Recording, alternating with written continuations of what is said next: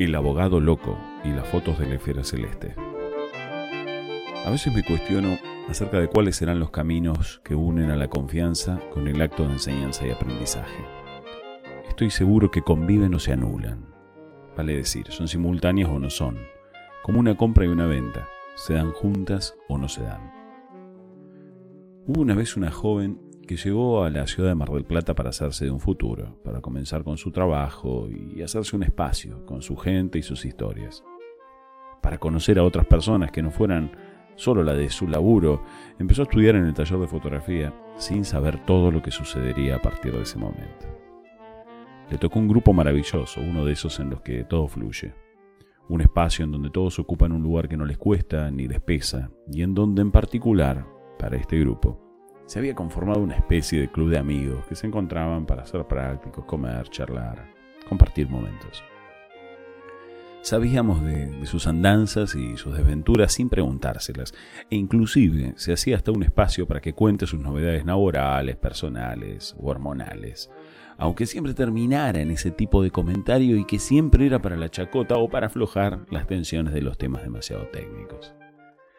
Llegaba la primavera y las prácticas de fotografía del cielo, el movimiento de las estrellas o del planeta empezaban a ser más populosas.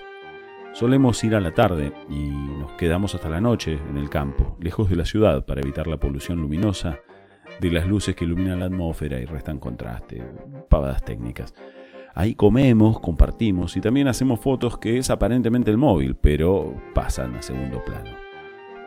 La concentración de estudiantes en práctica fuera de hora va de la mano de la bondad del clima y en una zona del mundo donde la benevolencia no se le aplica a los vientos, la afluencia humana también fluctúa como la temperatura. La coprotagonista de esta historia fue a la futería, palabra inventada por los estudiantes, con un amigo de esos que en los primeros días de amistad no se abandonan. De aquí en más, llamémoslo el abogado loco. Un tipo simpático, de conductas extrañas, extrovertido de más y hasta gracioso en parte. La gracia se le fue diluyendo cuando nos pusimos a hacer fotos del paisaje nocturno y el tipo no paraba de cruzarse entre las cámaras y por medio del campo con una linterna que apuntaba para todos lados y también escuchando sus gritos y los gritos de los demás que lo puteaban y sus respuestas que aducían que lo perseguían, que tenía miedo, que lo iban a agarrar. Cosas que pasan. A la hora de cenar, y eso que nos llamamos todos a los gritos y en medio del campo, no estuvo. Ella tampoco. Bueno, cosa de amigos nuevos. Las cámaras quedan exponiendo la toma durante muchos minutos y hasta horas. El trazo que las estrellas provocan en ese tiempo es la imagen que buscamos y la que se combina con algunas líneas del paisaje. Mientras tanto se come, se charla, se aprende. En aquella época, la mayoría de los estudiantes hacían fotografía analógica de estrellas que dicho sea de paso son las que mejores resultados dan, o al menos los que más me gustan, con el inconveniente de que las haces y no sabes cómo van a quedar. La cosa es que al volver a la ciudad y en los días siguientes, fueron apareciendo las fotos del paisaje nocturno con los pasos, los recorridos y las alumbradas con las linternas del abogado loco. Por suerte los gritos no salieron, pero el recuerdo de todo lo que pasó y de cómo algunas ingestas de un amigo nuevo le estropean las fotos a tantas personas no se olvidaron durante mucho tiempo.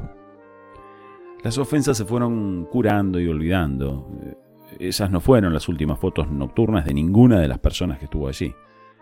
A la distancia que el tiempo permite, solo quedan las risas, los aprendizajes y el recuerdo de las alegrías de los asados y los brindis compartidos. Esos pifies bien visibles son los que mejor ejemplifican el problema y su solución. La amistad de nuestra coprotagonista y el abogado loco no sé en qué quedó ni hace a la situación. Sí sé que ella hoy es una gran fotógrafa con tomas de todo tipo y aunque no le recuerdo muchas nocturnas, estoy seguro que sabe resolverlas. El hallazgo, como el desencuentro, nos ronda pidiendo que lo veamos, nos pide que lo podamos resolver a cualquier hora y en toda situación del día en película o en digital, con más o menos espera, pero en la expectativa del resultado pretendido. Les deseo felices y fructíferos errores, más observación y menos eliminación de lo frustrante. La vida no se deletea. Hasta la próxima.